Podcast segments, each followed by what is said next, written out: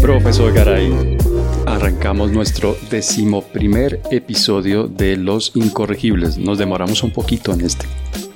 Sí, es que, es que no, es, no es tan fácil, ¿no? No es tan fácil eh, eh, concertar y cuadrar para podernos encontrar y tener el espacio para además poder hablar con tranquilidad y con mucha felicidad y optimismo como siempre. O sea, usted viene hoy con una nota positiva. yo creo que no, pero vamos a ver. Vamos, espere a ver cómo nos va.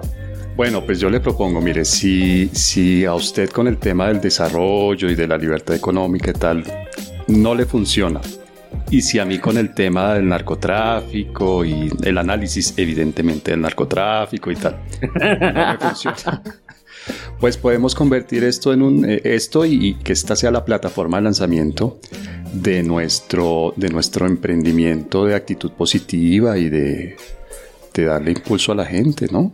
De pensamiento, de pensamiento positivo, sé feliz, sé optimista, todo va bien, no importa, todo es buena actitud. Si lo crees, lo puedes. no seas catastrofista, que yo sé que a usted le encanta esa expresión. Lo priva.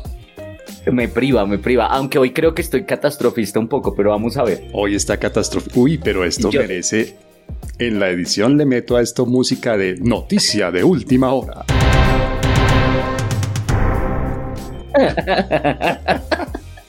Yo sí, creo que sí, es que he visto, no sé si vio las, las encuestas, la encuesta de que salió ayer, antier, eh, eh, sobre preferencias electorales.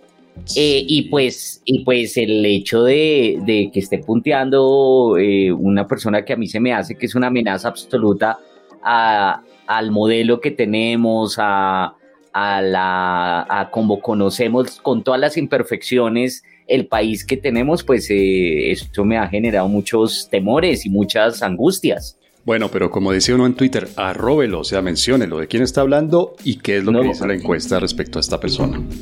Bueno, no, pues eh, claramente para nuestros oyentes, yo creo que la mayoría lo escuchó y pues muchos seguramente compartirán mis temores. Eh, Petro, Gustavo Petro está punteando tanto en primera como en segunda vuelta, en diversos escenarios, en casi todas las regiones del país, en casi todos los estratos.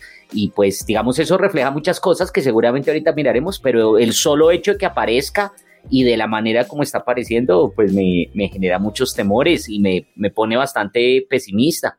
Aquí pondría, si estuviéramos en Twitter, pondría la carita triste la de los ojos grandes, tristes. ya, con la lagrimita. Exacto, exacto. Sí. Muy bien. Pero Javier, bueno, vamos por partes. Hoy creo que se van a invertir los papeles. Vamos por partes. Uno, yo creo que es muy temprano como para que este tipo de encuestas reflejen la realidad electoral. Quiero decir, estamos aquí, estamos a más de un año de las elecciones presidenciales o no, de la primera vuelta. Si no estoy mal. Sí, sí, sí. Sí, sí. La campaña en realidad no ha comenzado. Obviamente los políticos están continuamente hablando y están continuamente en campaña, entre comillas, pero la campaña de verdad, de fondo, no ha comenzado. No hay publicidad, no hay correrías. Vamos a ver además con esto de la COVID-19 cómo van a hacer la campaña, es decir, si se van a desplazar físicamente a las eh, diferentes regiones, si va a haber em, encuentros, si va a haber manifestaciones, si va a haber eh, lo que se llama llegar a la plaza y hablarle al vulgo, a la gente allá y enardecerla con las ideas. Yo la verdad veo difícil que eso se dé por la pandemia, pero en todo caso va a haber seguramente publicidad y va a haber campaña. Eso todavía no ha comenzado. Entonces yo creo que lo que se ve en esa encuesta es los políticos, los eh, precandidatos que la gente asocia de alguna manera con los gobernantes que en este momento están en el poder, a esos políticos la gente los rechaza. Esos políticos están pagando, digamos, la impopularidad de los gobernantes actuales. Y los políticos a los que la gente asocia con todo lo contrario a los que están en el poder en este momento, entonces de alguna manera están recibiendo esa popularidad, ese, mejor dicho, ese rechazo por los que están ahora se está convirtiendo en apoyo para los que se oponen a los que están ahora. No sé si me explico. Sí, sí, sí, no, y estoy de acuerdo, y es, es, cierto, digamos, es muy temprano, las cosas cambian muy rápido, y más en un país como Colombia, en donde cada tres días hay una noticia, entonces efectivamente no se sabe de una noticia que genera un escándalo, ¿no? Claro. Eh, la mayoría de noticias no son positivas. Sí, pero, sí, ¿saben quién se ganó el premio Nobel de Medicina? ¿De qué región es? Sí, no, no.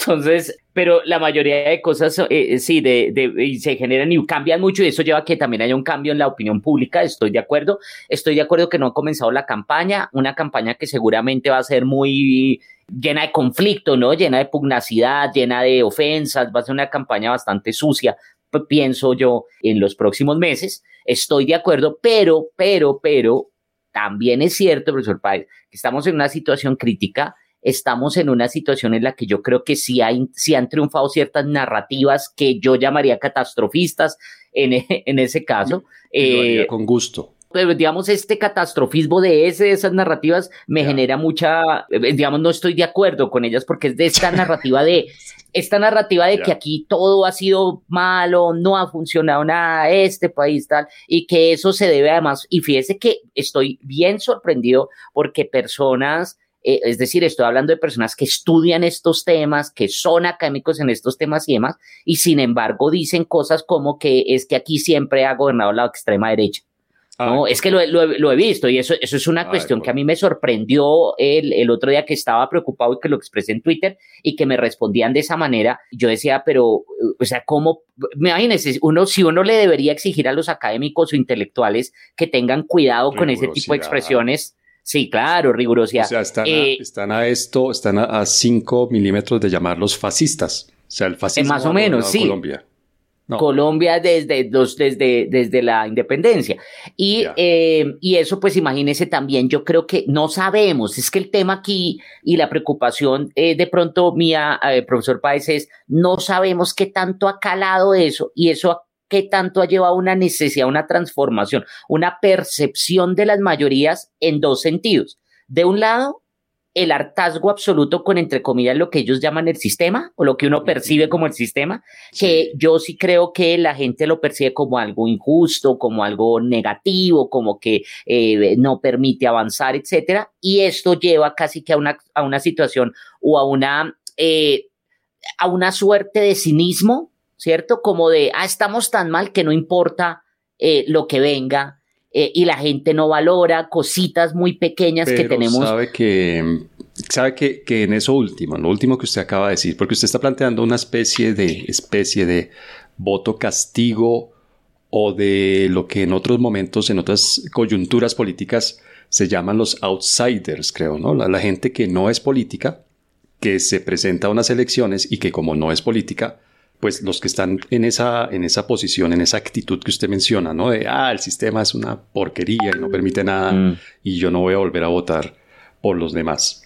Entonces, esta gente que, que quiere de alguna manera castigar o protestar contra los políticos de siempre, termina votando por estos outsiders. Y lo hemos visto en Colombia, por ejemplo, con actores y actrices, lo hemos visto incluso con un embolador que estuvo en el Consejo de Bogotá. Digamos, hay una, una serie de ejemplos. Mm. Lo, vimos, lo vemos en este momento con el presidente ucraniano que era un comediante, o sea, era una especie de Riaño, de Alejandro Riaño, allá en Ucrania.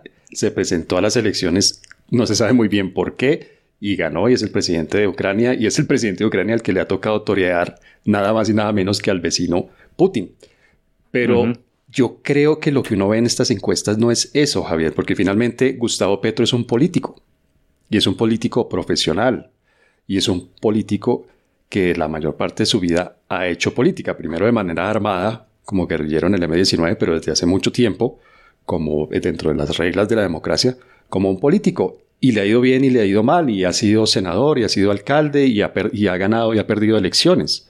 Es un político y ha estado funcionando dentro de las reglas de la política y la democracia. Entonces yo no veo tampoco que sea, que Gustavo Petro sea el antisistema.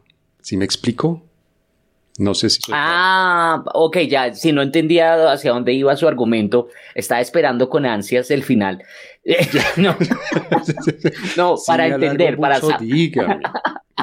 no, no, no, para entender hacia dónde iba pero ya, ya entendí, claro, no, diga, puede ser, puede ser que no sea el antisistema, pero sí plantea y supone unos desafíos muy fuertes eh, frente a lo que hemos conocido y frente a lo que tenemos de nuevo, bueno, malo, tal. Yo estoy de acuerdo, sí, el tipo es, eh, perdón, el señor es una eh, un político profesional, ha estado siempre metido en estos temas y demás, pero eso no quiere decir que no sea una amenaza a ciertos rasgos, por ejemplo, de la democracia colombiana, de la división de poderes y eh, claramente, digamos, tiene unas ideas y en eso sí de pronto está el, fondo la, eh, del desacuerdo con muchas personas que tiene unas ideas que también, pues digamos, pueden agravar muchas de las situaciones y de los problemas que tenemos en Colombia. Pero estoy de acuerdo, digamos, el tema no, no, lo estoy planteando en términos existencialistas, es decir, incluso yo ya hice el ejercicio, me senté y dije, bueno, hay que comenzar a pensar la posibilidad de que gane, que lo grabe. ¿Qué estaba bebiendo eh, usted en ese momento? Eh, eh, digo, este, vamos a terminar, vamos a terminar hablando muy poco de política y más de relajación y de alineación de chakras y de, ¿no? Entonces vamos, vamos entrenando. ¿Qué estaba tomando usted en el momento en que se imaginó Colombia gobernada por Gustavo Petro? No, no, no está, estaba realmente viendo, viendo televisión y lo que hice fue comenzar a pensar en otras cosas. ¿Qué es lo tan grave? Digamos, es el ejercicio para que aprendan, ¿no? Para que esta es la semilla. ¿Cómo se llama esta serie que usted recomendó? Que es, que es una distopia en la que los ah, nazis y los japoneses ganan la Segunda Guerra Mundial. sí, sí, el hombre en el castillo, ¿verdad? Sí. Sí, sí. The Man in the High Castle. Sí, sí, sí. Ah, pero diga. La estaba viendo. Ya sabe. No, perdón. Si uno dice algo aquí en inglés, tiene que decirlo con acento de jail. Otra vez. the Man in the High Castle. Muy bien. ¿No? Lo que oye.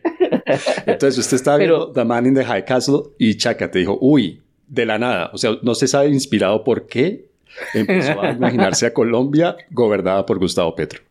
Estaba relajado, estaba muy relajado. Eh, no, mentira. Entonces, ¿qué fue? Yo escuché, yo escuché los resultados yo escuché los resultados y me angustié. Entonces dije, ¿cómo me, cómo me desestreso? Voy a ver de Manny de Gaikazo.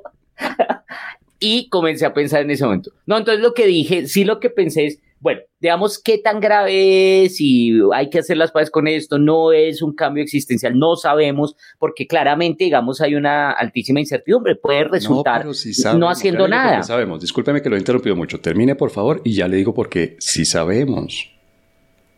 Bueno, ya vamos porque yo creo para dónde va y ahí, ahí hay muchas dudas. Pero bueno, el, eh, digamos que no, no, sabemos qué puede pasar.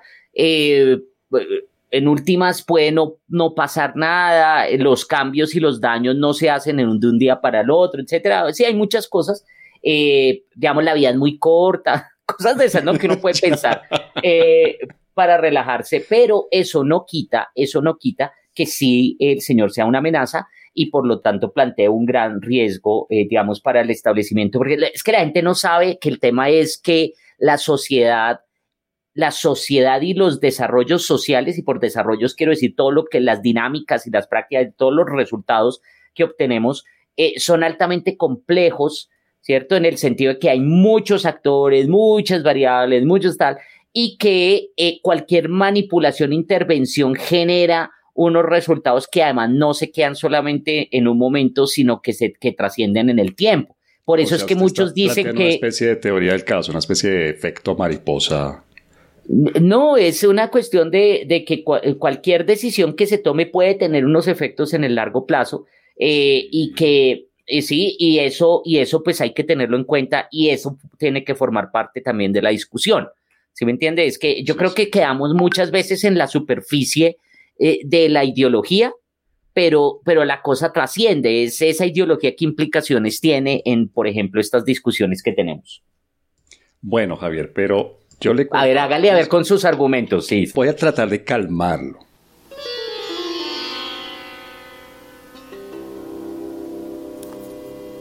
Si me explico, y lo digo en serio, lo digo de, buena leche, de, honesta y sinceramente. Voy a tratar de darle argumentos de la realidad para que de pronto no sé, para que esto no sea la cuarta temporada de The Man in the High Castle. Vamos para allá. A ver. Cuarta temporada, ¿verdad? Sí. Bueno, este señor ya fue alcalde de Bogotá. no vamos a decir que fue un buen alcalde. Lejos de eso, estuvo lejos de eso. Sí. Pero fue alcalde de Bogotá durante los años que estaban definidos en la ley para que él fuera alcalde de Bogotá. No se pasó ni un ah, Pero déme un segundo y lo voy a, lo voy a comenzar. No, lo voy a pues. comenzar a interrumpir como usted me interrumpió todo el tiempo. Listo, ya fue alcalde y no se pasó. Pues claro, es que, pero es que no es lo mismo, en, es que en Colombia no es lo mismo un alcalde que un presidente, ¿sí me? Y es que esa, esa, esa comparación que hacen, pues claro que él no se iba a pasar más porque no tiene la posibilidad como alcalde de cambiar las, reglas del juego. Como presidente sí, las podría. Tuvo, sí las tuvo. Usted no, no, no, tiene. usted recuerda que la Procuraduría lo destituyó y el señor siguió siendo alcalde. Ah, bueno, pues entonces ese es un contraargumento para lo que usted está planteando. Se vuela, se saltó como alcalde, se salta las reglas del juego. lo logra hacer. claro, claro que sí. Otra instancia que estaba definida por la ley, creo que es el, el eh, la Corte Interamericana de Derechos Humanos o algo así, o la Comisión, no recuerdo, yo siempre los confundo. Y llevó el caso allá y estos señores que hacen parte, yo no soy abogado, pero esto hace parte, digamos, del, de las instituciones legales colombianas, pues de las instituciones legales reconocidas por Colombia. Le dijeron, no señor, usted sigue ahí, pero el señor no se quedó porque sí. El señor recurrió, utilizó los recursos que tenía, legales que tenía a la mano, como cualquier otro político como cualquier otro político. ¿Me explico? Que es, el punto es que, es que Este es uno como cualquier otro. No, no, no es como cualquier menos. Otro. Eso no es cierto. No, no, no, eso no es cierto. Pero, pero ya vamos a eso. Lo primero es, listo, sí, claro, es que en ese caso, fíjense que hay varias sutilezas ahí. Por un lado, el tema de, claro, es, que se aferra al poder, es que es, es, es un, un enloquecido por el poder y eso lo lleva a tener ese tipo de reacciones. Ahora, que en este caso hizo, que, que, hizo en este caso, que hizo en este caso esa situación, eh, que acudió, pues claro, porque no podía hacer más, porque era, digamos, entre comillas, un simple alcalde, pero como presidente no es igual. Con presidente tiene muchos otros instrumentos. Ese es el tema. De acuerdo, Javier, pero también hemos visto presidentes que se han querido eternizar en el gobierno. Sí. Y no han podido exactamente. y voy al otro caso. Ya que estamos dando nombres propios, pues sigamos dando nombres propios. Mire, Álvaro Uribe, al final o al en la segunda mitad de su segundo mandato, con un ochenta y tanto por ciento de popularidad, que eso era un fenómeno absolutamente inédito en Colombia, que un presidente mantuviera ese nivel de popularidad, además, en su segundo periodo. Con todo el apoyo popular, con el apoyo de una buena parte de la clase política colombiana quiso que eh, hubiera una reelección indefinida. Y esta figura, con todo ese poder que tenía en ese momento, no lo pudo hacer. Y no lo pudo hacer porque es que en Colombia, de nuevo, mire cómo se están invirtiendo los papeles hoy. Porque en Colombia, a pesar de todas las fallas y todos los problemas que tenemos, hay instituciones, y hay una división del poder, no la que uno quisiera, no es perfecta y no es que cada poder efectivamente controla al otro y no lo deja desbordarse, lamentablemente hay desbordamientos. Pero Álvaro Uribe, con todo ese poder que tuvo en ese momento, no lo pudo hacer. Salió la Corte Constitucional, si no estoy mal, a decirle, no señor, eso no se puede hacer, la Constitución no lo permite. ¿Y qué hizo este señor con todo el poder que tenía? Le dijo a la Corte Constitucional, bueno, está bien, yo acepto y hasta aquí llego yo y ahí terminó el poder de Álvaro Uribe como presidente él directamente, ya por otras personas y todo eso es otra discusión en la que no me gustaría pues que nos metamos en este momento. Pero tenemos a Petro alcalde, mal alcalde, muy mal. Deme un segundo, deme un segundo ahí, entonces para que, porque creo que ya a comenzar con, otra, con otro argumento. Estoy de acuerdo, digamos, y ahí es cuando yo digo, no sabemos qué puede pasar, efectivamente puede que pase eso, puede que haya pero también puede que no. Puede que el tema de la oposición y la salvaguarda que eh, representó la Corte en su momento hubiese sido por otras razones, em, pero que en este caso cambian las condiciones como han venido cambiando. Eh, puede ser eh, que incluso con la oposición y con la manifestación de las mismas Cortes, eh, un personaje de la, del, es que es del talante de Petro, es que como usted lo dijo, es que la primera forma como él llegó a la política fue a través del uso de las armas. Es que es un antecedente, eso es un antecedente, eso quiere decir mucho de la personalidad de alguien. Es que no todos vamos matando a la gente porque creemos cosas, ¿sí me entiende? O sea, es eso es un, digamos, uno no, eh, yo, yo que usted ya todo el mundo lo, ha escuchado y, usted lo sabe, digamos, yo soy un ferviente eh, creyente en, todo el tema de la libertad y demás, pero a mí lo último que se me ocurre es, bueno, desarrollar, entre comillas, una utopía liberal eh, a través del uso de las armas y se los voy a imponer a todos, y, no, pues yo no lo, no, no, para mí se me hace, no, es impensable. Eh, pero eso ya quiere decir está mucho. grabado. Estas palabras están quedando grabadas. No, yo entonces. entiendo, yo lo entiendo, pero digamos. Y lo último, pero espérese, antes de que pase, antes de que pase eso, y lo último que crees. Entonces, en este sentido, yo creo que tenemos que hablar es en términos de riesgos, ¿sí me entiende? Digamos, lo, el riesgo, porque yo me acuerdo el temor que yo sentía cuando estaba sucediendo eso que usted relata en el segundo gobierno de Álvaro Uribe, que desde el primer día comenzaron a decir eso y que ya se fue manifestando y el temor y lo que yo esperaba que esa corte dijera que no, que pues, pues yo estaba esperando que esa corte dijera que no, eh, porque me daba muchísimo miedo qué podría pasar. Yo no creo que o sea, y en ese momento no sabíamos, en el 2002 no se sabía que íbamos a llegar a esa situación, sería el colmo que eligieran a una persona solamente como, bueno, elijámoslo y, eh, mejor dicho, démonos la bendición y a la de Dios y que esperemos que sea la corte la que, la que resuelva porque es bastante irresponsable porque ya, ya sabemos qué puede pasar. Javier, el presidente aquí, obviamente el presidente en Colombia, como en la mayoría de los países de América Latina, tiene mucho poder. ¿No? De hecho, aquí se habla desde hace años del presidencialismo latinoamericano, a diferencia del poder que tiene un jefe de gobierno o una jefe de gobierno en Europa, que además allá, obviamente, el sistema es parlamentario y los pesos y contrapesos funcionan de otra manera. Pero a pesar de todo el poder que tiene un presidente en Colombia, no es poder absoluto, ¿no? Vemos por Ah, pues en este ningún lado. Pero vemos a este presidente, por ejemplo, muy enredado tratando de hacer aprobar la reforma tributaria. Quiero decir, ese es un ejemplo de, que realmente el presidente del Ejecutivo no tiene tanto poder, que el legislativo, por ejemplo, cuando se le da la gana, funciona como un contrapeso. El ejemplo de la Corte Constitucional con Álvaro Uribe. Y además, y además, y además, que es el tercer elemento que le quiero agregar a este mix, a este batido. Recuerde que estamos cambiando de enfoque editorial ah, en este podcast a este batido con el que hay que hacer la el, el detox. Ah, ¿cómo lo vio? Mire cómo no, ese ya, ya, Batido Con eso ya vendimos los productos. Electoral. Entonces, el último ingrediente que le quiero añadir a esta mezcla, Javier, es que Gustavo Petro terminó su alcaldía y se la entregó a alguien de una visión política totalmente opuesta. Y se la entregó, perdón, pero por un detallito, Javier, se la entregó porque la gente en Bogotá eligió al señor de la visión totalmente opuesta, porque ahí sí quisiera yo ver a un experto electoral explicándole a uno cómo es que votan los bogotanos, porque para unas vainas votamos totalmente a la izquierda y para las mismas vainas tres años después votamos totalmente a la derecha.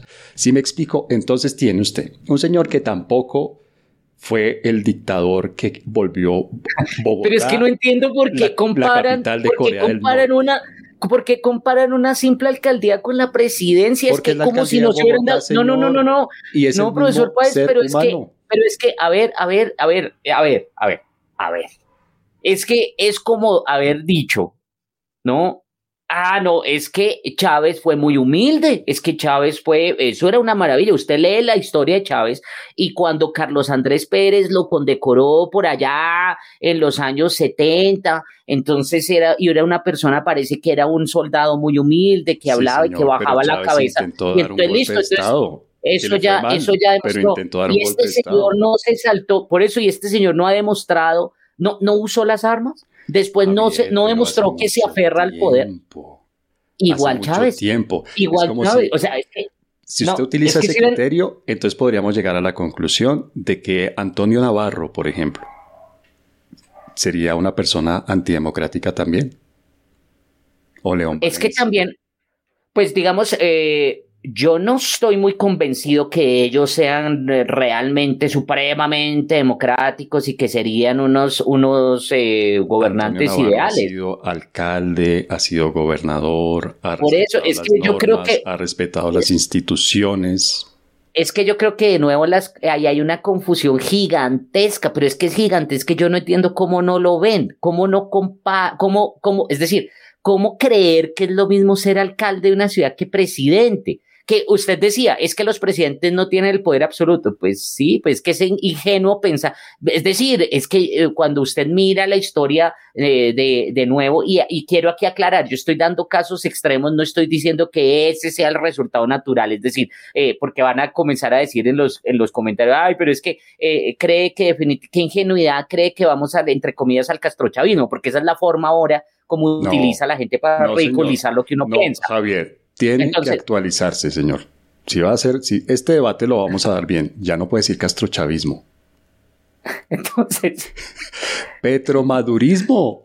Esa es la expresión. Ay, pero, ah, pero tenemos que. A ver, petromadurismo. ¿Usted cree que esto es gratis? Bueno, entonces. pero entonces de los que sí saben en el Centro Democrático desde hace meses están usando petromadurismo. Y entonces lo, ridiculiza, lo ridiculizan a uno así, o que, o que es que usted cree que vamos a hacer Venezuela, pero Venezuela queda más al oriente que Colombia. O sea, esos son los argumentos que le utilizan a uno para decir que lo que uno dice es tonterías. Em, pero entonces quiero aclarar, los casos que estoy, estoy haciendo eso. No, no, no, no, no, no, no, no, estoy haciendo eso. Yo le estoy no, no, no, no, no, no, no, no por usted, no por usted, sino lo digo pensando en. Quiero decir, yo no me estoy burlando, yo me burlo, normalmente yo me burlo de usted, no me burlo de sus argumentos. no, no, no. Y me burlo de mí mismo también, que quede eso claro. No, pero yo le estoy dando argumentos con. No, no, no, no, no, no, no, no, no, es que no, no, no estoy hablando de usted, sino estoy diciendo esto pensando en quienes puedan escuchar el podcast.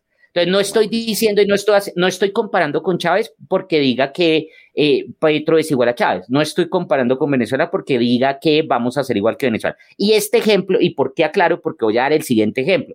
Cuando usted plantea en términos absolutos y que el poder es absoluto, pues es que ni Stalin tenía el poder absoluto. Y entonces quiere decir, eh, con esto quiero decir que usted no puede decir eh, eh, o sea, ahorita los críticos que me escuchen no van a decir, ah, es que está comparando con la Unión Soviética. ¿sí? No, eso no es lo que quiero decir. Lo que quiero decir es que, digamos, el argumento de que no hay poder absoluto, pues digamos, es muy relativo, habría que medir, que queremos entender por eso. Estoy dando un ejemplo cercano, cercano en el tiempo y cercano geográficamente. Álvaro Uribe buscó la reelección indefinida y la Corte Constitucional impidió que eso sucediera porque iba en contra de la Constitución. Sí, eso ya lo habíamos superado, que yo le dije listo. Entonces es como. es como superado. Usted ya lo superó. No, digamos, es, es, es, digamos, es como, es como decir, es como decir, eh, bueno, le delegamos la responsabilidad entonces a, ya bueno, entonces eh, lo amplío, delegamos la responsabilidad al Congreso, a la Corte y demás, y elegimos a cualquier... Por eso le di el último elemento, Javier, por eso le di el último elemento. Los primeros responsables son los votantes, son los electores. Y en Colombia los electores también han demostrado que son, que son caprichosos, déjeme expresarlo así, obviamente no es la expresión más correcta, pero que en algunas ocasiones votan a la izquierda y en otras ocasiones. Sí, pero ahí es cuando es que usted parte de un supuesto que es el, el, el, que yo, que yo no encuentro cómo hacen esa relación, porque usted dice, claro, cambiaron, cambiaron porque es que el señor era alcalde, pero es que aquí va a ser presidente, no sabemos si puede haber unos cambios en las reglas del juego mientras es presidente para que las personas no puedan volver a expresar su opinión o para que ya no sea clara la expresión. Le estoy dando una evidencia de que eso que usted está diciendo es altamente improbable. Porque, no, no, no, no sabemos. No, no. no, no, no, no. Javier, No, no sabemos. Perdón, Javier Gara iba a decir. Álvaro Uribe lo intentó y no pudo hacerlo. Y lo intentó Profesor, hace 10 años, no, hace dos siglos. Sabe que ahí hay una. en Bogotá, no, no, Colombia, no en Moscú. Pero Rusia. Pero es que le voy a decir una cosa, profesor Páez, está utilizando mal el concepto porque es que aquí no podemos establecer de probabilidad. Usted no puede decir que es altamente improbable porque no sabemos. No se puede establecer la probabilidad de eso. No, porque eso pertenece al tema de la incertidumbre. Claro. Es que no hay forma de establecer probabilidad. La probabilidad de que lo intente es alta. La probabilidad de que lo logre. no, no sabemos tampoco. Es, que ese es el tema, no sabemos. Javier. No, es que no, porque usted está utilizando mal el concepto. es, que la probabilidad. El caso de que Álvaro Uribe quiso la reelección indefinida no sirve para analizar que no, no, no. Le estoy... hipotéticamente la reelección indefinida? Pues porque el contexto es diferente, las variables son diferentes, son personas diferentes, han cambiado los, los, los eh, el círculo cercano, han cambiado las ideas, estamos en una coyuntura crítica. Eh, es decir, hay, hay, hay, N variables que ni siquiera sé cuáles son. No es posible para hacer poder un análisis estadístico de esto. No, no se puede. O sea, usted no puede establecer probabilidades porque esto ah, entra en lo, en lo que se llama, esto entra en el ámbito de lo que se llama eh, incertidumbre radical.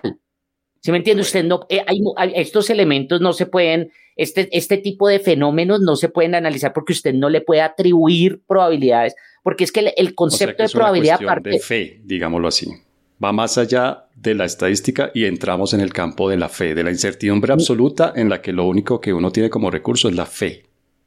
Eh, no, no, pues no sé si la fe, pues digamos, es una forma como los seres humanos han buscado protegerse frente a esos fenómenos. Eh, pues sí podría ser.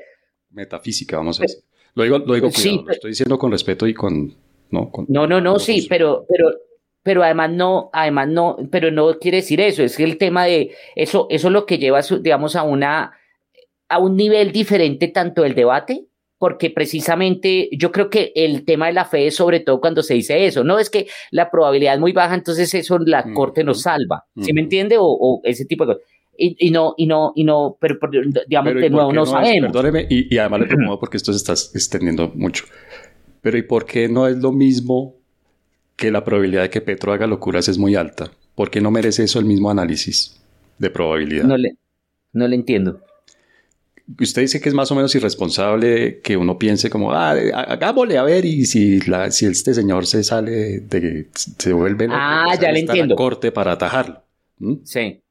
Ah, bueno, porque es decir lo mismo, decir, no, pues de pronto Petro no hace locuras o no intenta. Claro, porque es que es el, es el, es el análisis costo-beneficio, es decir, eh, eh, una visión, la visión eh, que yo llamé inicialmente cínica, y la otra visión que uno podría decir que es, eh, eh, no sé, extremadamente temerosa, si quiere le ponemos el nombre, sí, la paranoica, la, la, la, actitud paranoica. Yo creo que eso tiene una palabra que usan mucho los libertarios, que empieza con C y termina en a, catastrofista. Esa, esa. Entonces, Me listo, parece que normalmente lo llaman así. Entonces, listo. Entonces uno podría decir la visión cínica, ¿cierto? La visión catastrofista, ¿cierto? La, la visión catastrofista. ¿Perdón? Ahora soy cínico. No, no, no, no, no. entonces, pero entonces, bueno, es el análisis costo-beneficio, ¿sí me entendí? ¿Cuál, es, ¿Cuál sería el costo? Y por eso me, me devuelvo a lo que le había pues planteado inicialmente. si le estoy entendiendo bien, es que no sabemos. Exactamente, pero es que la, es decir, no sé cómo, cómo, cómo decirle. Ah, bueno, le voy a explicar con el ejemplo que alguna vez hablamos que usted me acusó falsamente en Twitter de que yo era un negacionista del cambio climático y que yo le dije que eso era mentira. Pero y le dije, y le dije, y le dije que porque yo, y le expliqué la posición de Taleb, es la siguiente. Sí. La posición de Taleb es la siguiente. Aquí tengo el libro, aquí. Todo ese tema, todo ese tema de proyección y que en 100 años vamos a tener las temperaturas en no sé cuánto y tal, eso, eso es digamos, mentira. Eso no se puede hacer porque, de nuevo, esto entra dentro de todo el concepto de incertidumbre. No sabemos, porque el clima es una cuestión n-dimensional, con muchísimas variables y demás, ¿cierto? Entonces él dice, no podemos, no podemos darle crédito a ninguna de esas, esa, esa, ciencia del clima, eso no tiene nada. ¿sí? Ahora, dice él, lo que sí tenemos que hacer es un análisis del punto de vista de lo que estamos arriesgando, ¿no? Si nosotros no hacemos nada y nos ponemos a pensar, de nuevo, la posición cínica, de decir, ah, pues eso no importa y ta, ta, ta, ¿qué puede pasar? Pues en el extremo, ¿cierto? En el extremo, una opción, una opción puede ser el mundo se acaba o yo no sé si una hecatombe radicalmente y exacto y no, no, es viable la vida o yo no sé cierto mm. entonces él dice estamos dispuestos realmente a sacrificar. No sabemos porque no podemos establecer probabilidad, no sabemos la probabilidad de que eso ocurra, pero es una, una, una opción, es un escenario, es un escenario. Ahí ya no es probable, pero sí es un escenario posible, ¿cierto? es un escenario posible. Cuidado, yo no he dicho nunca que ese escenario sea disparatado. Quiero decir, el escenario de que Petro se quiera eternizar en el Sí, sí, sí, bueno, por, eso, pero, déjeme terminar para que no nos perdamos. El oscuro de la fuerza. Pero espérese un momento para que, para que me entienda lo que yo le quiero decir. ¿Listo? Entonces, él dice, entonces, ¿vale la pena realmente tener esa opción cínica? O sea, esa posición cínica, o más bien nos vamos por la ultra, la, ¿cómo me llamo? Catastrofista. Vámonos por la opción catastrofista y es qué tal pase.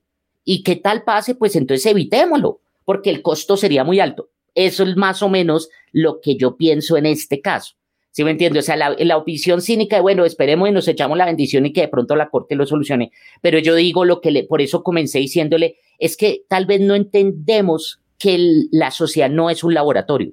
Es que la sociedad no es un laboratorio ah, en la que usted puede ir. Completamente de acuerdo con usted. Y eso, y lo, y lo que se haga dura en el tiempo. Entonces, digamos, asumamos, listo, el escenario. Sino que le va a cambiar la vida para bien o para mal a millones de personas. Exactamente. a millones de personas. Exactamente. Entonces, por ejemplo, que uno de los argumentos, pero ya con esto quiero que ya vayamos, pero para que me entienda, no para convencerlo, sino es para que me entienda lo, la preocupación. Eh, el, eh, digamos que el, me, decían mucho, no, pero es que, digamos, el argumento general era, pero, pero es que usted es muy exagerado, que es que y entonces se burlan del castrochavista, ta, ta, eh, pero en últimas, Pedro Maurista, lo que sea, y, y entonces y entonces me decían, no, es que usted em, en últimas está obviando que es que Petro no va a poder hacer nada. Entonces yo decía, o sea, en últimas el argumento es, elijámoslo porque no va a hacer nada. Y entonces pienso, un país como Colombia puede darse ese lujo durante cuatro años, que en últimas es ah, repetir le tengo evidencia de que sí, le tengo evidencia de que sí, pero dejemos eso para el siguiente segmento. A ver. Pero, perdón, pero termina su, Entonces, usted dice, y en el peor de los casos estamos eligiendo a un tipo que no va a hacer nada. Sí. Bueno, entonces... Entonces, eh, pero ya me quedo callado porque me dijo que ahorita va a decir que sí, que ya tenemos evidencia. Yo quiero verla. Quiero saber verla, exactamente. Pero la tiene ahí, la tiene ahí. Mejor dicho, vámonos al otro segmento. Vamos al otro segmento. Los incorregibles. Bueno, Javier, le estamos dedicando este episodio de hoy a la encuesta de Inbamer sobre percepción, sobre cómo la gente ve, cómo percibe la realidad, cómo percibe su situación, cómo percibe los gobernantes, cómo percibe a los grandes problemas que nos agobian en este país. Sí. Esa encuesta, ¿hay manera de ver en esa encuesta el vaso medio lleno o está casi completamente vacío? ¿Usted cómo ve los resultados? No, pues está, está vacío, la gente está muy pesimista ¿no? La, mayor, las mayorías creen que vamos, por ejemplo, por mal camino. De, eh, como usted, sociedad. Usted tiene ahí, Javier, por favor, diga los números. Con eso la gente que nos está escuchando. Sí, para abril de 2021, el 77.5% de los encuestados considera que el país va por mal camino. 77.5. Eh, frente. Imagínese, frente a un 18.6%. Eh, por ciento. Yo creo que esta, esto es lo que ah, puede explicar por qué están pensando que lo bueno es lanzarnos al vacío. Em, eso ya lo eh, superamos en el segmento anterior. No volvamos allá, vámonos para otra cosa. Bueno, ¿qué más ve usted? ¿Qué otros problemas? ¿Qué otros problemas? Voy a empezar a, perseguirlo con eso para que tenga pesadillas. imagínese qué problemas graves que tiene el país. Fíjese que ese, me pareció, ese resultado me pareció súper interesante porque no es el que yo creía, el que yo percibo como el mayor problema. ¿Cuáles son los mayores problemas que la gente ve en este país? Pues mire que en primer lugar aparecen otros, otros problemas. Sí, que está, por ejemplo, eh, el gobierno y los dirigentes políticos, la calidad y cubrimiento de la salud, la pobreza, el narcotráfico, la situación con Venezuela, calidad y cubrimiento de la educación. Bueno, entonces yo creo que no es muy indicativo de lo que siente la gente, pero sí en segundo lugar está la economía, 27.4%. La economía. ¿Y en tercer lugar? En tercer lugar está el desempleo. Pero la percepción del... Es decir, uno podría hacer no me vayas a sacar los ojos, pero uno podría incluso sumar esos dos resultados, porque son los dos, obviamente, son temas económicos. Sí, sí, claro. Sí, uno podría decir que el 31% entonces más o menos de los encuestados considera que el, principal problema tiene que ver con la economía. Óigame, pero eso es muy diciente, por, creo que la corrupción también aparecía por allí, si no recuerdo mal.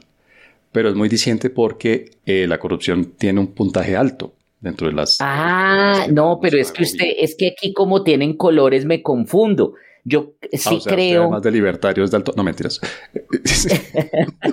mire, mire, mire. El 27.4, el 27.4 tendría que ser la corrupción.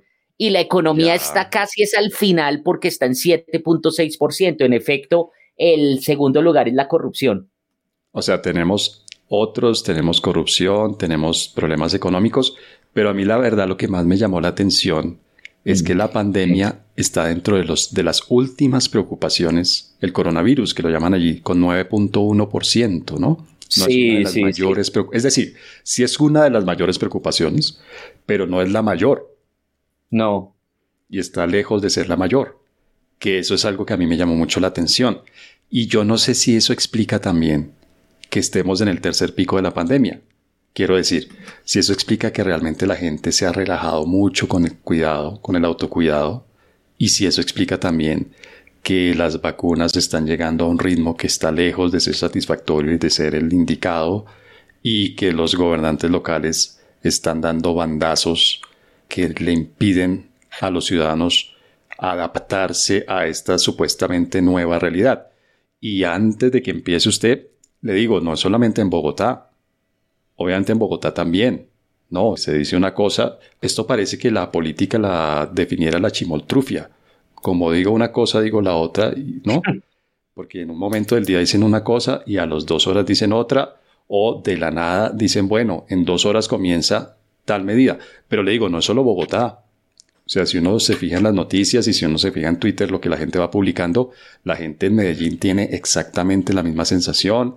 En Cali, en Barranquilla en parte, en Cartagena y ni hablar de las ciudades intermedias. Estamos listando las ciudades principales, pero todo el mundo está realmente muy inconforme con la manera como los gobernantes locales están manejando esto.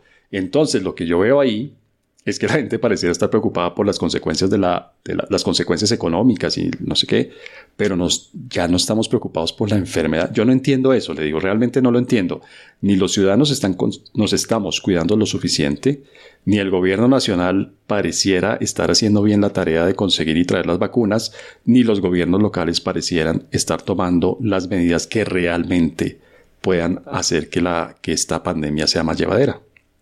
Pero no sé, es que no sé si uno pueda sacar esas conclusiones. Digamos, eh, yo lo que veo es que sí tenemos una sociedad altamente politizada, pese que a diferencia de lo que pensaba inicialmente con mi gran equivocación y con mi daltonismo, eh, eh, no, es la, no es la economía, de pronto lo que viera porque era lo que quería ver, sino era la corrupción. Y me sorprende que además está unido con el otros y ese otro son solo temas políticos. Entonces yo creo que ahí hay una sociedad altamente politizada eh, que refleja mucho de las características de, de, esta sociedad colombiana, donde uno efectivamente los noticieros son solo temas políticos, solo eso me parece, todo lo solucionamos en las clases, solo hablamos de los gobiernos, todo lo concebimos en, términos estatistas, entonces eso puede ser reflejo. Eh, sobre el tema de que el COVID esté abajo, fíjese que la, podría ser la forma como se hace la pregunta. ¿Sí? Eh, porque la pregunta es, ¿cuál es el principal problema que tiene Colombia en este momento? Entonces yo ah, creo que de nuevo... Perdón, pero yo a esa pregunta respondo casi automáticamente, pues la pandemia, el COVID, la COVID-19. Sí, pero es que de nuevo, de, nuevo depende de cuál es la visión y cuál es la interpretación que se haga, que ese sería interesante mirarlo, cuál es la interpretación que la gente hace de ese tipo de preguntas, ¿sí? Eh, eh, no sé si eso nos lleve a, a, a decir dos cosas que usted menciona. La una, que eso necesariamente lleve a que las personas no le den la importancia y lo más grave, segundo, que eso nos haya llevado al tercer pico. Porque pues tercer pico ahí eh, ha habido, es, decir, es que... ¿eh? Estoy hilando fino, quiero decir, obviamente si estoy, si estoy forzando un poco el análisis de ese resultado, pero lo que pasa es que coinciden, me explico, yo sé que casualidad no es causalidad, eso lo tengo claro, no me vaya a regañar en público.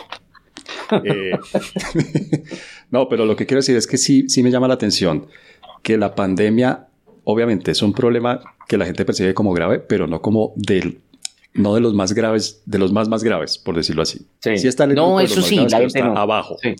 Y por otro lado, eso coincide con que estamos en un tercer pico en el que yo veo que todos estamos haciendo todo mal. O si quiere menos, para decirlo menos feo y con algo que usted utiliza mucho, todos estamos haciendo todo de una manera mediocre, mediocremente. los ciudadanos nos estamos cuidando mediocremente.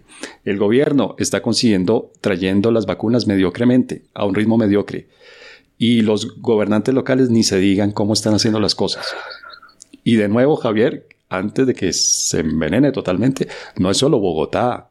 Ojalá fuera solo Bogotá. Sí, es ojalá uno pudiera decir como, ay, qué envidia con esos alcaldes de, no sé de dónde, de Narnia, Narnia Caldas. Sí. Ah, pero es que Narnia Caldas ese alcalde o esa alcaldesa está volando y esa gente allá tiene todo abierto y no hay enfermos y nadie se está muriendo. Pero no, es en todo lado. Yo comparto, yo comparto parte de su diagnóstico, pero no sé si podría calificarlo de esa manera digamos, tan, tan asertiva, decir que todo el mundo lo está haciendo de manera mediocre, porque yo creo que hay muchos, pero eso ya lo hemos hablado, muchos matices que suavizan. Ahora, hay algo que sí es cierto y me lleva a comparar con el primer episodio que hicimos acá, en el que hablé y que yo no sé si usted se acuerda que yo le había dicho que las características que hacen lo positivo de una sociedad la convierten también en lo más negativo. Y en esa ocasión estábamos hablando de Estados Unidos, ¿se acuerda? Y yo creo que esto, este, este tema de la vacunación en Estados Unidos también es reflejo de esas características. Que yo no sé si usted se acuerda que yo le decía, es que es una sociedad que llega a un nivel de agotamiento tal porque es un nivel de exigencia entre todos, eh, de competencia, de tenemos que hacer las cosas mejor. Yo compito conmigo mismo, pero también con los demás, etc. y yo creo que eso también se refleja. En ese sentido, yo estaría de acuerdo con lo que usted dice, eh, que puede ser también mucho reflejo de, ah, bueno, no, es muy de acá, tomémonoslo relajado, ¿para qué se estresa? Eh, eso no me preocupe. de pronto la manera en la que yo estoy haciendo el análisis también, como es culpa de todos, pues termina siendo culpa de nadie también, ¿no? quiero decir, yo parte de, mi análisis parte que es culpa de los ciudadanos, parte de culpa del gobierno nacional, culpa de los gobiernos, o mediocridad, no hablamos de culpa, mediocridad de los gobiernos eh, locales también. Entonces termina siendo culpa de todos y no es culpa de nadie, ¿no? De nadie, sí, podría ser. Sí, mm. pero la verdad le digo, yo tengo un sentimiento bien, bien lúgubre. Se lo confieso a usted y a la gente que nos escucha. Yo la verdad, pues claro, el sentido del humor ayuda un poco como herramienta de supervivencia, pero, pero es difícil. Es difícil porque, porque siento que, es, que estamos yendo...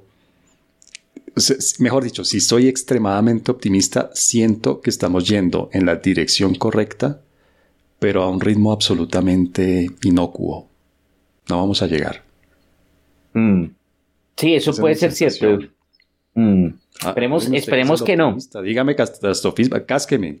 aquí le estoy poniendo el cuello para que los corte. No, pues porque no. Pero, pero no hay forma de. Estoy equivocado. Demuéstreme que estoy equivocado.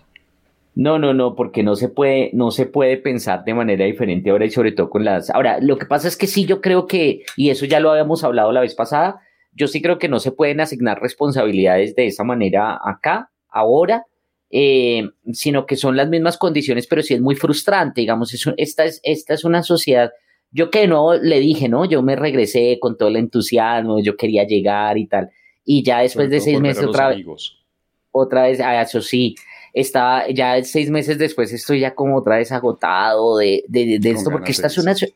Mm. Esta es una sociedad muy difícil, es una sociedad muy complicada porque lo que le dije al principio, es frustrante que el, no, no tenemos buenas noticias, ¿no? Nunca. Nunca hay noticias para decir, no todo es el futuro, es la posibilidad.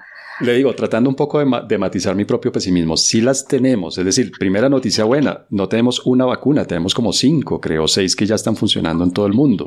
Sí tenemos buenas noticias. Creo que hoy ya tenemos cuatro millones de personas vacunadas en Colombia. Con asterisco. Hay que ver si son cuatro que han recibido las dos dosis o de esas cuatro. No, no, no, es solamente, solamente una y, creo que los datos de dos dosis están como en un millón doscientos. Bueno, pero ya hay un millón doscientos. Dentro de eso, si lo digo antes desde un punto de vista muy, muy egoísta, mi padre y mi madre, los dos, cada uno de ellos recibió ya su primera dosis. No sabemos, que es la otra parte, el vaso medio vacío, no sabemos si van a recibir la segunda dosis a tiempo, pero pues a tiempo quiero decir en el plazo que debían recibirlo. Pero sí, ya hay vacunas en plural, hay millones de vacunas que ya han llegado a Colombia, hay millones de vacunas que ya se han inyectado en Colombia. Y sí, pero, pero más allá de eso, Javier, ayúdeme. O sea, de nuevo, piense que yo soy el cliente de nuestra próxima etapa de negocio de los incorregibles y necesito que me alinee los chakras, que me des un detox para el alma.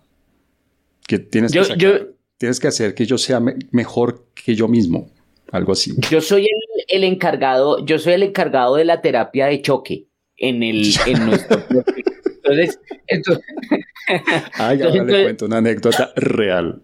Dele, dele, le cuento una anécdota real. Entonces, eh, mi forma de, de, ayudar y de alinear los chakras va a ser, mire, deje de idealizar el mundo, el mundo no es perfecto. Por más que lo quiera con y lo desee fervientemente, las cosas pueden no salir. Póngale todo el empeño porque hay que ponérselo, hay que ser riguroso y demás, pero incluso con eso eh, puede ser un fracaso el azar es importante y en ese sentido, pues todo eso también lo utilizo para la interpretación. Efectivamente, y eso lleva, lo estaba diciendo, a que sea muy frustrante porque sí creo que como sociedad eh, tendemos a, tener, eh, fíjese que esa visión tan, ahí sí, catastrofista que compartimos, es que a mí me sorprende eso de que uno, mejor dicho, comienza a hablar con alguien y de una vez comienzan este platanal, este moridero, este tal. Yo creo que eso se refleja también en la forma como hacemos las cosas. ¿No? Y, entonces es un círculo. Que, vive más o menos con el mismo nivel de vida de uno que en realidad uno, yo vivo bien, excepto porque afuera hay millones de personas contagiándose de una enfermedad mortal, un detalle, y que hay cientos de miles de empresas quebrando, otro detalle, yo vivo bien, yo vivo cómodo, yo como bien, yo me visto como quiero, es decir, tengo acceso a muchas cosas. Yo no vivo, y normalmente la gente que le dice a uno lo del platanal es gente como uno, en el sentido de que es gente clase media con todas las comodidades que tiene la clase media en Colombia. Así es, así es. Entonces, eso, eso yo creo que también nos lleva a, tener esa, esa posición y a tener ese tipo de, de, digamos, de actitudes que nos convierten en esto que le decía, en una sociedad de frustración. No crea, por ejemplo, a mí lo del tema de, de los, de la masacre de estos niños, eh, del niño que le quitaron la mano. O sea, son cosas a mí que se me hacen absurdas. Un niño, ese al que se refiere, 11 años y hoy por la mañana confirmaron que murió. Sí, sí. Y, y, entonces ese tipo de cosas yo digo, pero eh, ¿cómo es posible que no se logre una, no? Como usted dice, sí, estamos en la vacunación y, tal, pero vamos a llegar como siempre y usted revisa los, los rankings, Colombia no es el peor país en nada, pero tampoco nunca es el mejor en nada. Siempre en todos los rankings estamos en la pura mitad. Es un comportamiento mediocre. ¿Usted ya revisó esas clasificaciones de, de podcast de temas de política y sociedad? ¿Qué pasa? De pronto hay alguno que sí sea de los mejores del mundo allí. ¿De los podcasts del mundo? ¿Cómo así? No le entiendo. Explíqueme porque no sé si es un chiste. el chiste. Estoy hablando de nosotros. De pronto nosotros estamos, somos la excepción en medio de este, ¿cómo es usted? Platanal. ¿No? De pronto estamos haciendo un podcast de nivel mundial. Quiero aclarar, quiero aclarar que yo no soy el que digo platanal, yo critico a las personas ah, que dicen platanal. sí, no me, no me venga a meter en eso. Usted a los que dicen platanal les dice catastrofistas. Exactamente, exactamente, porque es que eso, yo sí creo que, Y a los que creen que Petro no es el final de la civilización como lo conocemos, los llama Castro. Esta es una prueba, esta, esta pregunta tiene, tiene una cáscara a propósito de platanal. Me va a tocar anotarla. o petromaduristas? Eh, como yo ando en la moda, petromaduristas de ahora en adelante. Muy bien, muy bien, Pero venga, no me deje porque usted, usted me, me, me ilusionó con un tema que usted... ¿Con qué? una cosita nomás, yo quiero que eh, lo de la demostración de que hemos ya tenido gobiernos en los que no se ha hecho nada. Ah, pues. y ya, con eso lo dejo ir. perdón, Javier, ¿en qué Colombia vive usted? Pues Listo, vamos a hacer una cosa. vamos a hacer una cosa. El de Andrés Pastra, o sea, la lista es larga. No, listo, vamos a hacer una cosa. Mire, le doy uno que usted seguro va a hacer fiesta porque yo sé, yo sé. A ver. Ernesto Samper no hizo Listo. nada fuera a defenderse del escándalo ese abominable, aborrecible del 8000. Andrés Pastrana lo intentó, pero de una manera, pues, entre mal hecho y mala suerte y mala leche de la contraparte, no hizo nada. Y ahora este. Este. ¿O usted que me va a decir que este va a pasar como uno de los gobiernos en los que más se transformó para bien este país? Pero es que ustedes, si ven, es que yo creo que ahí hay muchas confusiones, hay que tener cuidado con las sutilezas. Una cosa es que no se haga nada, que no se aprueba Otra cosa es que se haga mal. ¿Sí me entiende? No, yo estoy, es que sí, yo estoy de acuerdo. Es ya que, se metió en eso, ya que se metió en eso. Entonces, es que yo este no, es que el argumento no está haciendo o está haciendo todo mal. Es que habría que mirar porque es por partes. O sea, usted no puede decir, por ejemplo, con lo del tema de la vacunación vuelve y juega. A mí me parece que el tema de la vacunación no se le puede culpar al gobierno y yo creo que ha hecho lo que ha podido. ¿Sí me entiende? Sí, eh, ahora, es una discusión larga. Estoy de acuerdo con usted. ha conseguido. Pero déjeme un segundo. Déjeme terminar. Déjeme terminar. Pero si usted me dice seguridad, yo creo que este gobierno es un desastre en seguridad. Hmm. ¿Sí me entiende? Pero entonces, pero no quiere decir que no haya hecho nada. Es que ojo porque es pues importante, es, importante por, una por una razón. Es una, es importante por una razón y es el argumento que utilizan para decir que no hay problema con el ascenso de un petro es que literal dicen, mire, es que el Congreso no le va a pasar nada. En los casos que usted me cita, ninguno. El, es que en las fuerzas militares no van a estar con él. En los tres casos que usted me cita, ninguno. Y es que va a tener en oposición a, la mayoría de la opinión pública y va a tener oposición a las demás fuerzas del poder. Es decir, que literal no va a poder hacer nada. Es la visión. Entonces, por eso digo, Ernesto Samper, yo creo, incluso porque yo tenía esa visión que usted tiene, pero, pero a propósito del libro este de Perry, de Guillermo Perry, que él hace la descripción de todo lo que hicieron, incluso cuando Samper eh, ya estaba enfrentando todas las amenazas. Y de nuevo, yo, usted ahí sí me dirá, pero yo, pues yo no creo que, que sea muy positivo lo que hizo, pero hizo, ¿sí me entiendes? Es, que la, por eso es que digo que las sutilezas son importantes. Usted dijo hace un tiempo, algo que criticó usted hace unos minutos en este mismo episodio. O sea, esto de que Colombia ha estado gobernada por la extrema derecha, pues hombre, decirle extrema derecha a Ernesto Samper, Exactamente, exactamente. Pero bueno, y entonces, porque quería aclarar eso, porque de nuevo el tema es, son sutilezas y de pronto yo soy muy cansón, por lo que de nuevo estoy ah, en esa, sí, pero, pero yo creo que es importante hacer ese tipo de diferenciaciones porque la verdad las discusiones que estamos teniendo eh, son importantes para el futuro del país. Y de nuevo, mire que esta visión que tenemos tan pesimista en este momento y es una crisis que es listo, pero sabemos que va a pasar Imagínese que decidiéramos racionalmente saltar al vacío y de pronto que este, este sentimiento de impotencia sea por siempre o sea por décadas. Eso puede ser gravísimo, digamos, desde el punto de vista anímico y de, Y usted dice algo que es cierto. Usted y yo y muchos de nuestro círculo cercano tenemos una facilidad y es que nos vamos. ¿Sí me entiende? O sea, nosotros, si la situación se pone muy dura. Sí, pero con asterisco, pero sí. Sí, exacto, pero en caso pues extremo, digamos... En, mi caso, por la edad, por otras razones... Mm. Sí, no es complicado, pero si usted ya le toca, pues decir, si el tema es comer o irme, pues uno se va, ¿sí me entiende? Y tenemos algunas facilidades. En Caracas o en La Habana o en Pyongyang. Pyongyang, a mí me gustaría Pyongyang. Pero entonces yo por eso creo que es importante bajar y eso y tener cuidado con esas eh, sutilezas que de nuevo creo que el, episodio de hoy ha sido muy cansón, pero, pero es precisamente por eso. No, no, mire, yo creo, y se lo digo en serio, a ver, yo asumo en este, en este episodio el papel de contrapeso. ¿Ve cómo así funcionan pesos y contrapesos? En el claro, que sí, trato de matizar sus preocupaciones. No estoy diciendo que sean infundadas. Estoy diciendo que la probabilidad de que se cumplan no es tan alta mm. como personas como usted, como usted que piensan como usted, que comparten su ideología y su visión de la vida, Mm. pueden eh, calcular. Finalmente estamos, volvemos al tema del cálculo y tal. Ese, ese, fue, digamos, mi esfuerzo. Pero no quiero decir que sean infundadas, ¿no? Sí hay razones para, para pensar que pueden pasar cosas y no muy positivas para el país. Pero finalmente, pues agradezcamos que tenemos este espacio, Javier, y agradezcamos que nos oye y, y, agradezcamos que lo podemos decir y ahora sí hablando en serio sin salir corriendo a, una, a un consulado o a una embajada a pedir, eh, a pedir eh, protección diplomática, asilo diplomático. O sea, mal que bien hay expresión, hay libertad de expresión y podemos decir esto y, y las voces disonantes sirven, funcionan. Hay que hacerlo con cuidado para no caer en el juego de pastorcito mentiroso al que finalmente nadie le cree, pero, pero yo creo que sí es bueno que alguien esté diciendo, mire, cuidado con esto, cuidado con aquello, cuidado con los saltos al vacío. Estoy completamente de acuerdo. Muy bien, con esto concluimos nuestro segundo segmento. Los incorregibles recomiendan.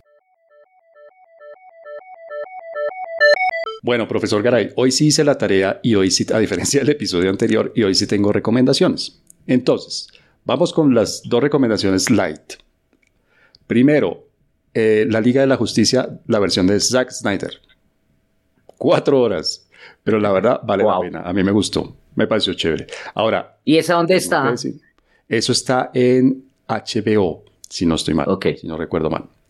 Cuatro horas, una reedición. Bueno, la historia es larga y la gente que, que, más o menos sigue esto, Zack Snyder y su esposa, que creo que es la productora ejecutiva, estaban a cargo del proyecto de la película La Liga de la Justicia y su hija murió cuando ellos ya estaban, ya el proyecto estaba bien avanzado, cuando ya habían rodado buena parte de las escenas y ya estaban, creo, comenzando la, creo que estaban comenzando la postproducción, su hija murió y pues obviamente, digamos, ellos se retiraron del proyecto y le dieron el, proyecto a otro director para que la terminara y la terminó a su manera y completamente, digamos, eh, traicionó el espíritu de la obra.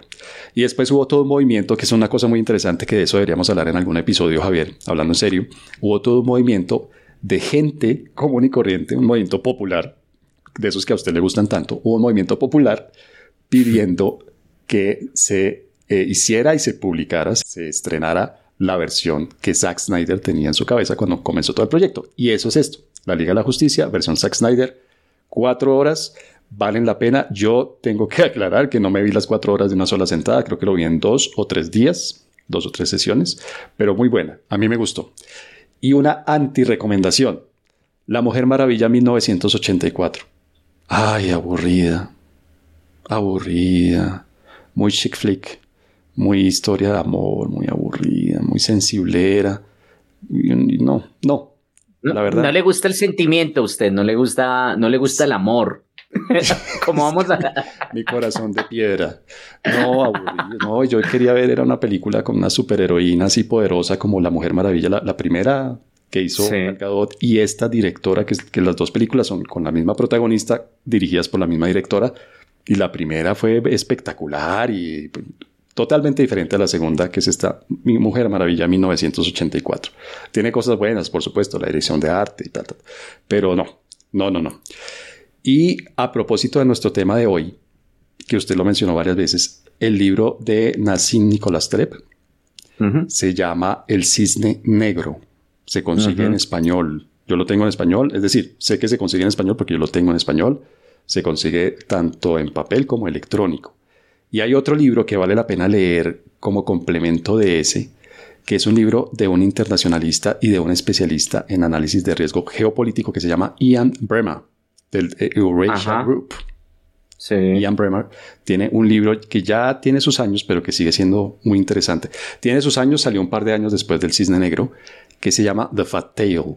Hasta donde yo sé, ese The Fat Tail, que hace referencia, que usted lo sabe mejor que yo, a un tema estadístico, que es la cola gruesa de ciertas las, distribuciones, estadísticas. Ese, ahí critica un poco el libro de Taleb pero también le habla uno de, lo, de la incertidumbre y del cálculo de riesgo. Entonces esas son mis dos recomendaciones sobre el tema. El cisne negro, por un lado, no confundir con la película, el cisne negro, el libro que habla de temas de incertidumbre, y The Fat Tail, la cola gruesa, ese, hasta donde yo sé, solo se consigue en inglés el segundo. Esas son mis dos mm. recomendaciones.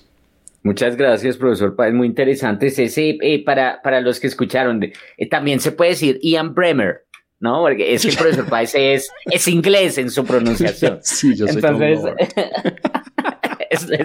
está a punto de ser nombrado caballero. No, de la, no el otro día intenté dar una charla cortica de media hora sobre el tema del que yo trabajo académicamente, que es el narcotráfico. No, eso fue un desastre.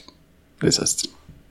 No, lo que pasa es que, lo que, pasa es que se agota uno, pero ya le coge la, la, el tiro y, y, comienza. Bueno, yo, eh, y ese, y eh, algún día sí hablamos de lo, de lo otro, no entendí bien cuál puede ser el tema, pero si quiere lo, lo tocamos. Y, eh, y sobre este tema de Bremer y de eso lo tenemos pendiente, profesor Páez, de, de la, academia y esas visiones y, y, la, posición de los académicos y demás. Y la es un tema interesante.